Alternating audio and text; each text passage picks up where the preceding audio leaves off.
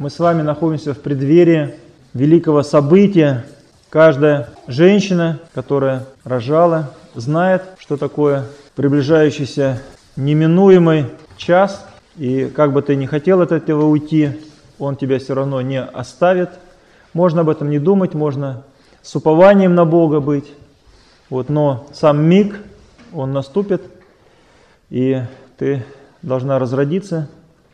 А в то время, когда идет перепись, огромное движение, множество народов, Вифлеем весь занят, и Иосиф привозит Пресвятую Деву в город, а жить негде. Об образ Пресвятой Владычицы Богородицы. Она едет, будучи на девятом месяце, куда-то за три девять земель в Вифлеем. По дорогам не на Мерседесе, и не по автобану, и не по шоссе, по хорошей дороге асфальтированной, а по грунтовой, по камням. Едет, трясется, что бы сказала современная женщина, находясь на девятом месяце, этому мужу, который ее повез куда-то непонятно, когда ей надо рожать. Ну, конечно же, все, что она думает, она все бы ему сказала по дороге. Вот. Может быть, даже, даже то, что она не думала, еще бы что-нибудь придумала бы за это время.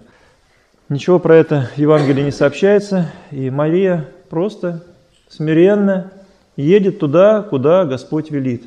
Через кого? Через мужа. А муж почему это узнал, что это Господь велит? Оказывается, император велел. Император повелел, и муж повез жену свою. Опять же, не ропща в сторону императора, что вот он такой секой, удумал сделать перепись, когда его жена беременная. Ну как так? Ну зачем это он сделал такое? Ну, ну что такое? На самом деле мог бы попозже бы сделать или пораньше бы сделать. Каждый человек почему-то все меряет своим аршином, со своей точки зрения и пытается при этом сделать такое правосудие и со своей правды, своей колокольни начинает этим аршином мерить все и судить и резать. Обвинять, обличать вот и тому подобное. Со стороны Иосифа тоже мы не слышим никакого ропота. Просто сказано, перепись, и каждый, чтобы явился свой город, откуда, откуда его род ведется – все, поднялся Иосиф, собрал всю семью и повез всю семью в Вифлеем, потому что был рода Давидова. И Мария, жена, будучи, как ниточка за иголочкой, поехал муж, вот, значит так надо, остановиться негде. В результате идут просто в пещеру, в хлев, куда загоняют скот. Это мы сейчас так красиво воспеваем, вертепе, явися, Ну, вертеп, то есть там могут быть вертепы разбойников, и вообще вертепы диких зверей и всяких там пустынных или палестинских гадов и непонятно чего наполненные, останавливаются в этом вертепе, ничтоже, возмущаясь и кляня свою судьбу и правителей и тому подобное. Нет, спокойненько выполняют то, что надо, вот, потому что знают, что они находятся в руках Божьих. И удивительно, что рука Божия постоянно присутствует с ними. При том, что они совершенно не ропщут, рука Божия присутствует с ними, при том, что не создает им никаких условий особых.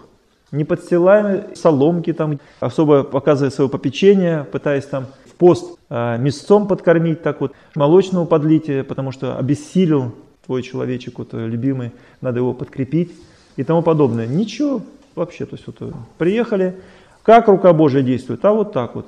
То есть все, разместились, нашли место. Вот э, что он там стоял и вопил, Господи, дай мне место, тут у меня Мария Богородица, вот, или там вот э, младенец от нее, тебе угодный, дай нам место в какой-нибудь гостинице, освободи, выкинь кого-нибудь там или кого-нибудь убери там оттуда. То есть сделай так, чтобы все разбежались, а мне место осталось бы. Ничего подобного. Нету места. Что делает? Ну ничего, то есть мы сейчас там палаточку поставим там. Была палаточка, палатку поставил бы. Но тут оказалась пещера, пошел в пещеру. Вот. Поселился и уже было не до удобств, потому что Пресвятая Богородица настало время рожать. В яслях был свит и положен Господь наш Иисус Христос, тот, который пришел спасти люди своя от грех их. Вот это выражение тоже хотел бы ваше внимание обратить, потому что оно удивительное. Когда мы имеем отношение со Христом, то мы должны понимать, что Он пришел спасти люди своя от грех их. То есть, если ты человек его, если к тебе относятся слова, что ты человек Христов, то Он пришел для того, чтобы спасти тебя от грех твоих, от твоих грех, от твоих грехов. То есть не от вообще грехов всего мира, всего человечества, а лично от твоих грехов, тебя. И не более того. Такая маленькая задачка – спасти люди своя, конкретно человека своего, от его грехов. Казалось бы, что проще, да? Каждый раз слышишь от многих людей, которые долго в церкви находятся и по 10 лет, и по 15, по 20, по 30, по 40 лет. То есть, вот, исповедуюсь, исповедуюсь, все в, то, в тем же самом и каюсь. Одно и то же. Каждый раз приношу, приношу, приношу одно и то же. Это что такое? Это о чем идет речь? Это речь идет о том, что как раз получается, что что? А, Спаситель ослаб, спасти тебя от грех твоих, от грехов твоих. А что происходит? -то? Почему, собственно? Почему от тебя, у тебя, собственно, не происходит освобождение твоих грехов? Спаситель пришел спасти люди своя от грех их. Тогда что, ты не свой, что ли? А чей ты тогда? Ты не света, чада? Ты что, чада тьмы? А как определишь? А что ты любишь-то вообще в целом-то делать в свободное время?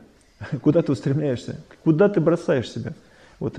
Если выбор стоит, от тебя зависит а, небесное царство или дела твои, куда ты устремляешься? Небесному царству? Или по своим делам? Или по своим телесным угождениям? Или еще что-то? Значит, что тебе любо и что ты милуешь? Что тебе мило? А мило, оказывается, грехи. Любезны они тебе. И тут встает самое серьезное противодействие всему промыслу Божьему, всему Рождеству Христову и исполнению пророчеств о Христе. Лично твоя воля. Все, точка. То есть на это можно закончить всю историю человечества. Если твоя воля не принимает Христа, а грехи тебе любезны, да, они доводят до бездны, но они тебе любезны, они тебе любы.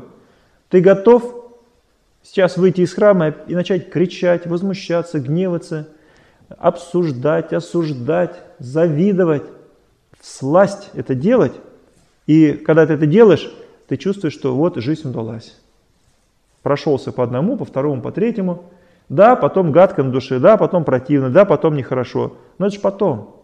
А когда делаешь ты, оно же все здесь, оно все рядышком. То есть любезные грехи, до такой степени любезны, что прямо вот все остальное не нужно. И что Христос, который пришел спасти люди своя от грех их, что должен делать в это время? Когда ты не хочешь спасаться от этих грехов своих собственных. Без твоего желания все его усилие становится равно нулю. Потому что он по-прежнему чтит тебя как человека и не хочет тебя насиловать. Он хочет, чтобы ты искренне сам пошел бы, сам признался бы, сам устал бы от своих грехов. А устав, измучившись от них, пришел бы к нему, как своему Спаситель сказал, что я не знаю, как от них избавиться, потому что я об этом постоянно скорблю, они меня уже вот до тошноты замучили, а я ничего не могу сделать.